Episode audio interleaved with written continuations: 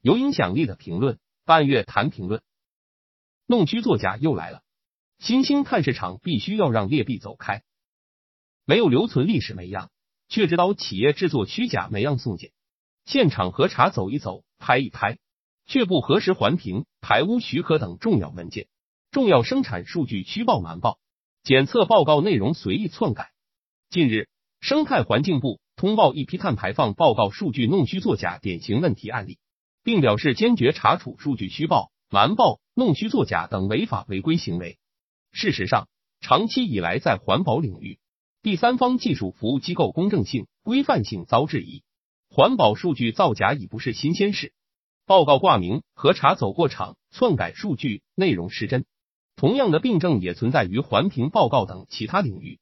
如今，环保领域的老毛病又带到了碳排放的新市场。众所周知。我国碳市场刚起步不久，而碳市场正是实现碳达峰、碳中和目标的重要政策工具。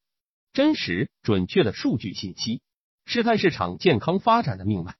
一旦数据造假，公平的市场交易无从谈起，政策执行的公信力也将因此受损。通俗理解，碳交易的本质是以经济手段鼓励企业控排减碳，推动绿色发展。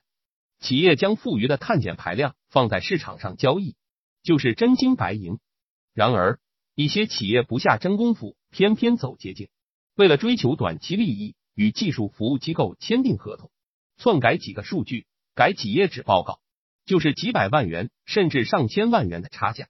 如此一来，老老实实控牌的企业吃亏，合谋弄虚作假的企业反而坐收渔利，整个市场的信用将在劣币驱逐良币的恶劣影响下丧失殆尽。